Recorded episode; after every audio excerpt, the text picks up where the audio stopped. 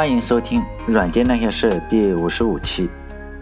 微软帝国对伟大的内核开发者，在牛顿给出了力学三定律和万有引力以后，整个经典物理学的框架也就建立起来。直到爱因斯坦的出现，物理学呢才有了进一步的发展。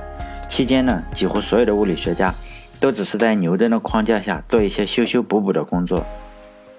当冯诺依曼给出了冯诺依曼体系。到今天为止，所有的计算机，包括手机，还都是在冯诺依曼体系下工作。到今天为止，也没有人给出一个更轰动的架构，将计算机提高到一个新的水平。也许下一个是量子计算机。就像很多人质疑牛顿的力学三定律和万有引力定律一样，当时呢，就有很多人说牛顿是研究了开普勒公式以后才获得的启发。接着呢，还有很多人质疑说开普勒的定律也不是原创，而是开普勒看到他老师地谷以后才得出的这个开普勒的定律。对于这种一直质疑别人工作的一些批评家呀，我我觉得像苹果教主一句话就能够回应这些批评家，非常的合适。在二零一零年的时候，强包总当时还没有去世，他还在世，一个著名的博客作者，名字叫瑞安泰特。他就批评说，乔布斯的 iPad 以及苹果的一些政策，比如说 iPad 就不支持 Adobe 的 Flash，啊，他也觉得苹果就是审查的非常的厉害，导致呢 App Store 上是没有色情的东西。这一点呢，就是说苹果没有像谷歌啊那样那么开放，竟然色情都没有。然后就是说它不够好，不够开放。最后呢，就这件事情就把乔帮主给惹怒了。乔帮主就说呢：“你对苹果当然可以不满意，你大可以不用苹果的产品。对于苹果来说呢，我们只是去努力的创造和保护我们的用户体验。你可以不满意，但是我们的动机是纯洁的。顺便的问一句，你又干过什么了不起的事情？你创造过什么东西没有？还是你只会批评其他人的工作，贬低别人的动机？”很不幸呢，这个冯诺依曼提出这个架构以后，这些批评家又冒出来了。批评家永远都不缺少批评家，天天批评，他们就争先恐后的找出各种证据来证明这根本就不是冯诺依曼提出的观点，并且这个早就已经存在了十几年了。冯诺依曼提出的是存储程序的概念，的确就是说他这个存储程序的概念，就让软件和硬件就分离了，就加速了这个过程。使用存储程序的概念，计算机呢，就像执行的指令，我们也可以保存在机器的内存里，和数据一样，数据也是保存在内存里，指令也是保存在内存里。现在我们今天也是这样，都保存内存里。这样的话呢，修改程序也就变成可能了，而不像以前一样，你每次要改程序，你都要先改硬件。这样的话，既然存在内存里，那么我们可以去改内存里的程序。这种存储程序的概念就在计算机文化中就广泛的被传播，并且呢，也因此产生了软件程序员这个工作。第一次，这个世界上第一次使软件程序员就不再依附于硬件这个理念，当然获得了很多支持者。当然，这个世界就是这样，你有多少支持者，就有多少反对者。如果大家有兴趣的话，可以查查资料。很多人就是说，冯诺依曼是窃取别人的成果，就是一些道德卫士嘛。这个就和咱们文革时期那个带着红袖章拿着尺子去量女生这个裙子多长，如果你过短的话，你就被大妈批评一样。就是那些带着红袖章的大妈，他们就就这种人，值得我们每个人对他们都应该是不理不睬。就这些批评家有时候是很讨厌的。不管怎么说呢，控制计算机的工作就有原来每次修改线路变成了每次修改二进制。这算是一次非常伟大的进步，但是我们考虑就是说修改有零和一这一串又一串的数字来控制计算机，还是非常让人崩溃。比如说我们这个加法操作，如果是叉八六这个机器的话，这个加法 add 这个东西呢，对应的一个二进制就是零零零零零幺零零这一段机器码。你如果要做加法的话呢，你要记住这串机器码，这一串呢就是一串数字。当时你如果是程序员，就要记这种很多的代码，而且每个机器你都要记一遍，因为每个机器都不同，才能够写软件。首先你不能说这个难不难，但至少你看这么一长串的数字就会眼花缭乱的。比如说你看个加法，你不能写加法，你只能写零零零零零幺零零，就这样。至少看的是眼花缭乱。后来程序员就发明了一个相对比较简单的方法来产生这个二进制的串，他们就设计了一个特殊的打印打字机，就产生特殊的二进制字符串。比如说我键盘上按一个加法，它自动给我产生出这个零零零零零幺零零这串二进制的字符串。这样的话，起码不用看得眼花缭乱了，也不用记太多了。但是这个机器码还是有个问题。每个机每个机器呢，每一台计算机都有自己特定的机器码。比如说是 IBM 公司出的呢，就有 IBM 独特的机器码。如果你是 DEC 公司的电脑呢，则是有 DEC 独特的机器嘛。这仍然是个大问题，因为当时购买电脑最大的买家都是山姆大叔，就是美国政府。最疼头呢，最头疼的就是美国政府，尤其是美国的军方。你搞来搞去的话，总是很头大。那么多机器，每个都不同。这个时候呢，就是美国的军方也是牛人辈出，他不像其他很多国家只出军人，他也有非常厉害的数学家。这时候呢，就出了一个叫做，嗯，格雷斯莫里赫伯的，就是一个女的，非常让人尊重的女士。大家如果把这个名字放在搜索引擎的话，就能够看得出她穿的一身军装的样子。她当时是美国海军军械处的一个数学家。她就天才般的提出了编译器的概念，就是说写一个编译器的程序呢，把程序员的指令就转化成二进制的字符串，这些二进制的字符串呢就可以控制计算机。如果有学计算机并且学过编译原理的同学，就应该知道，编译器唯一的目的就是将代码翻译成二进制的这个字符串，这个东西非常的威力非常的强大，一下子呢就把程序员从硬件的限制和无穷无尽的二进制里就解放出来了。这里说点题外话，如果没有编译器的话，我肯定不会当程序员。你想想，你记那么多零零零零零幺零零这种东西，会崩溃的。我们再回到故事的主线，这个时候未未来这个微软的大将卡特勒正在成长，这个日后带领微软开疆扩土的猛将，现在还在杜邦公司干活，并且还遇到了一些小麻烦。这个小麻烦其实我们每个人都有，就是他觉得每天上班没什么意思，不想上班了。普通人的话不想上班，可能我们就上上网，发个朋友圈吐槽一下，然后还得去上班，一天一天的就这样度过一生。但是牛人毕竟是牛人，当他感到厌倦的时候，他就马上就辞职了，然后通过一个销售员介绍，就参加了一个面试，人家 DEC 马上就知道这就是个牛人，然后他就去 DEC 上班了。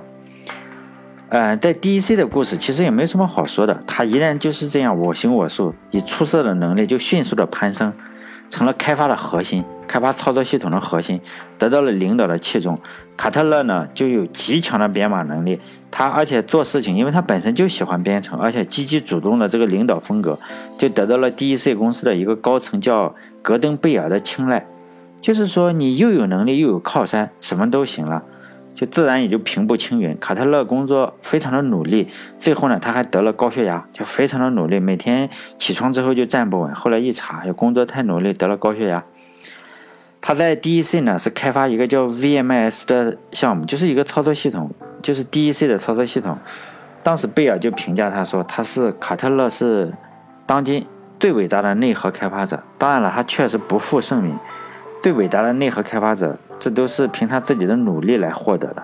但是呢，这个人不可能是一帆风顺的。转折点就是他的靠山倒了，在公司争夺控制权的斗争中，卡特勒的靠山啊，就是赏识他的这个人贝尔就失败了，然后他就只能退出公司。你如果一个人失败了之后，就俗话说嘛，墙倒万人推，破鼓万人锤。他作为失败者的手下的一个大将，被人穿小鞋，被另一被另一派去穿小鞋也是难免的。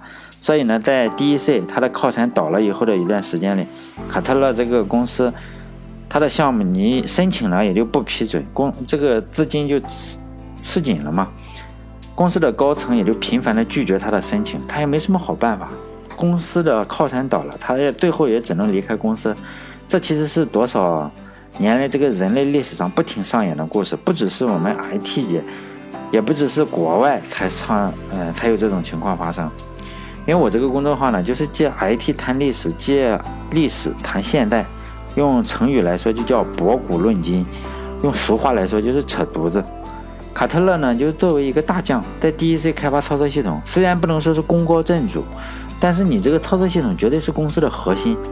但为什么公司杀起人来，就是说要排除他，就是连眼睛都不眨呢？其实我们可以从中国的历史中找出无数这种例子。我讲一下，就是我们在讲故事，主要是为了有点用处。比如说，我们知道他开发操作系统，实际上没什么用处。有用的就是说什么都在变，但是这个人心是很难变的。以后如果有听我这种的听众，哎，在公司里就当了 CTO 之后，就当了首席技术官，然后突然有一天上班，哎，一刷卡，这个公司说你被开除了，这个打不开门了，这个时候也不要惊讶。因为当了公司的首席技术官呢，接下来的桥段就是卸磨杀驴。在中国的历史上，所有的皇帝哪个都是这样，没几乎没有一个是例外的。比如说刘邦成功了以后，就杀了韩信，杀了彭越，杀了英布。赵匡胤成功以后，也就杯酒释兵权。如果大家嗯学过历史的话，就说杯酒释兵权，这都是大家也别以为这个赵匡胤就提着一瓶这种红星二锅头喝个酒，兵权就收回来了。他手下的大将也不是那么通情达理，比如说石守信呀、傅延青这种人，你也不可能说喝两杯酒就把兵权给交了，那肯定不可能的。那肯定是你不交兵权，马上就有血光之灾。咱们教科书呢，很多时候就是为了省墨水，或者是为了就是让你失去思考能力吧，让咱们失去思考能力。就说哎，赵匡胤和大将喝了个酒，唱了个卡拉 OK，哎，其乐融融的解决了问题。其实我们稍微动一下脑子，同学们，这根本就不可能的。你别说这个，你你别说一个兵权这么大的事情，就是一台手机，你喝个酒你也不会给人家，是不是？在现在的 IT 公司里，尤其是国外的公司，这种卸磨杀驴的事情不要太多。因为我这个节目不讲中国的公司，可能我们的中国的公司没有这种情况，毕竟中国是一个有五千年文明，而是。中国是礼仪之邦。再说，我对中国的 IT 公司也不了解，所以我不讲中国的事情。而且我一直认为，中国的 IT 公司可能是非常符合社会主义价值观。当然了，大家都有自己的智慧，自己做出自己的判断。我只讲国外。刚刚讲的这个呢，自然不必说，就是说 DEC 公司呢，就根本不念旧情，直接就把这个卡特勒就清理门户了。但还有苹果公司清理乔布斯，也没有因为他是创始人就手软。后来乔布斯回去以后，就清理苹果上一任的人嘛，比如说技术总监那个 Alan Hancock，也是手起刀落，去了之后马上让他滚。Facebook 公司也这样，扎克伯格同学现在最有钱的之一了，把那个联联合创始人清理出去的时候，也没说咱们是同学就网开一面啊，里面有很多的事情。但还有推特公司，就两个好朋友嘛，互相背叛，这个故事就更精彩了。如果我有机会的话，我就觉得写推特的故事非常的精彩，简直就是人性美好和丑陋的教科书。但了，这个公司非常非常好，可能不能讲技术，就是讲人性的话非常好。但这个公司就非常的不符合社会主义价值观，所以推特已经被封了，是吧？所以以后如果有同学当了程序员，并且成了公司的首席技术官的时候，就是 CTO 的时候，突然发现，哎，被公司开除了，非常的情有可原。大家想，岳飞是不是很厉害？然后命也没了。韩信是不是很厉害？也是首席技术官，也死了。然后朱元璋当了皇帝以后，那就更厉害了，也是杀了个七七八八。当然，现在也有很多人说朱元璋挺好的，该杀的他杀的都是该杀的。但是咱们这个节目不谈历史，不仔细谈历史，也就不争论这种事情是不是该杀。所以呢，大家知道这么个情况就好。作为一个几千年的老传统，一时半会儿你也改不掉。就是 DEC 同 DEC 的这个卡特勒同学呢，在被公司清理出去之前的最后一件事情，就是他给公司的每个人放了一个月的假，就属于带薪休假了。这是他在 DEC 公司所做的最后一件事情。这个。哎呀，硬汉还是流下了自己的泪水。DEC 公司毕竟已经容不下他了嘛，他所能做到的，因为当时他还当领导，就是给这些陪伴了很多年的好伙伴，就给他们一个带薪的假期，一个月，这是他所能做到的，也是他唯一能做到的事情。然后呢，就离开了公司。他所不知道的就是，在未来还有更大的一个舞台等着他，那就是求贤若渴的微软公司。最后呢，我们再来谈谈这个假期的事情。前面刚刚说了，卡特勒就在从第一岁走之前就给员工一个带薪的假期嘛。如果大家有兴趣的话，我们可以谈一谈中国古代的假期。但以公务员为例，毕竟那时候中国古代的商业公司并不太发达，改变世界的重任呢，都基本上都是落在国家的肩上，不像现在我们随便找一个创业园的写字楼，你就能找出二十家以改变世界为己任的公司。那个时候改变世界呢，主要是皇上和他的文官系统来做。你如果不是皇上，又不是文官系统，你要改变世界，那就是造反，基本上就是抓住杀头了。我们先从汉朝说起，就在汉朝呢，就是我老刘家建立的王朝。那个时候呢是五天一休。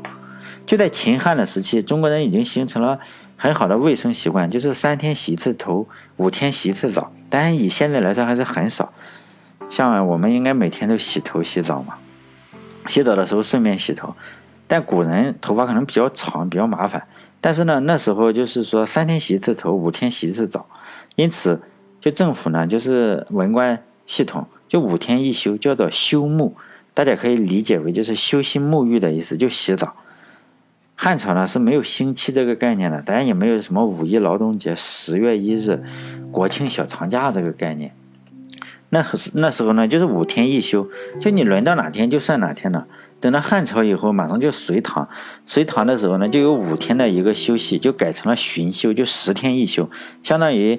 我们突然就觉得，哎，五天一休改成了十天一休，就一下子少了一半。实际上呢，并不是。隋唐的时期就是玩的花样更多。毕竟盛唐我们也不是闹着玩的，以现在来说还唐人街。盛唐的文化非常的繁荣。那时候虽然说是十天一休，但是经常有小长假，比如说你新年呀、冬至呀这种比较大的假期呢，都是七天。比如说我们休的。今天我们休的，他们都休。比如说端午、中秋、重阳，他们也休。还有什么皇帝的生日、老子的生日、孔子的生日，什么王母娘娘的生日、如来佛的生日，真的是如来佛的生日也要休假。比如说太后的生日，就是皇上的妈妈这种生日生日都要休假。折算下来呢，实际上是比五天一休还要多一点。即使少也少不了多少。到了宋朝，就是说。比唐朝呢还是没有差太多，因为宋朝的文化也非常的兴盛，宋朝的休假呢花样就更多了，比如说春节呀、元宵节呀、寒食节，就天庆节，天庆节可能就是宋朝特有的一个假假期，就正月初三、冬至，这就是传统的五个，到现在为止，除了这个天庆节，这都是我们中国传统的五大节日，就每个你至少休七天。还有夏至这种，我们就是农历的时候，这种夏至也算是一个小节嘛。每次放三天，总共有七个小节，因此五个大节，七每次是五到七天，这就接近一个月了，就三十来天。还有七个小节日呢，每个也是三到五天，又是三十天。还有旬休，就十天一次，你轮到哪天算哪天。一年你这样算起来就三十六天嘛，呃，三十六天是。还有皇帝的生日啊。另外呢，那时候结婚是可以休假的，就是，呃，你结婚，你的朋友还可以休假，因为别人要参加你的婚礼，因此你有朋友结婚的话，你可以休假，你的亲朋好友也可以休假。还有就是说，你是在外地办公，你要回家照看父母，三年呢就一个月的假期，可以回家看父母。这样折算下来呢，宋朝的假期非常多，平均三天你就能休一天。就当公务员的话，一年你这个至少合法的这些假期有一百一十三天。要是碰上几个朋友亲戚过生日这种，什么孩生日、娘满月这种节日，每次都是一天，三年得陪父母一个月。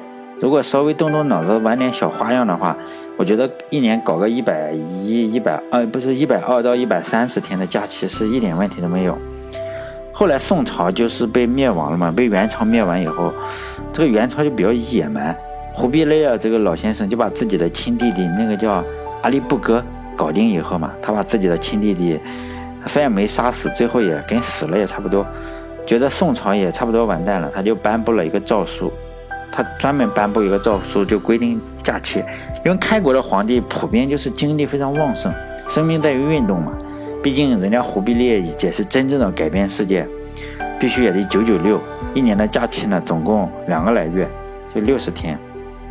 那因为元朝是外来的民族，没有汉族人一些习惯，比如说汉族人的父母去世了，就有一个就守丧，其实叫丁忧，基本上就放假一个月。后来蒙古人一看，哎呀，这个为了假期，结果很多蒙古的官员一看，这个自己的父母去世了，也要丁忧。后来把这个朝廷搞崩溃了，就是因为这个蒙古族是不丁忧的，就父母去世就去世了，还专门下了一个圣旨，就是说这个蒙古人、色目人不能和这个汉族人一样，父母去世以后呢就不丁忧。其实这个政府就没理解，人家就是并不是为了丁忧，就是为了那一个月假期。后来元朝又灭亡了，就到了明朝。明朝以后呢，就朱元璋的精力就更旺盛了，觉得这个元朝的每个月放两个来月的假太多，他就规定了一年只允许休三天，就这三天，就是过年的一天、冬至一天，还有我老朱的生日，就这三天。但是三天实在是太少了，后来政府还是改放寒假呀。但总体来说还是不多，就是整个的明朝并不多，但一年也有三十三天嘛。明朝的假期呢，后来叫封印，就是把官印这样封起来，不再使用了。朱元璋去世以后，这个明朝的假期也就越来越长，因为皇帝毕竟不像他老爸或者他爷爷那么精力旺盛，这个假期就越来越长。等到后期的时候，你光一个元宵节就能放一个月假，所以整体上呢，假期还是不少。只有朱元璋在世的时候少。到了清朝。这时候才引入我们这个礼拜的日子，礼拜的概念就是，但中国人其实没有什么人去礼教堂里做礼拜，因为我们不信仰。刚开始的时候是不怎么信仰基督教的，所以，但是后来还是逐渐按照七天的休息规律，因为很多教堂就建了学校。在后来辛亥革命成功以后呢，也就是说这个礼拜也就一直延续到今天，就是七天休一次，七天休一次，七天休两次。后来。不过呢，这些传教士也许不知道，后来呢，中国又有发展了，不像他们一样，中国已经发展到了九九六这种样子。哎，好了，这一期就到这里，下一期再接着扯扯犊子。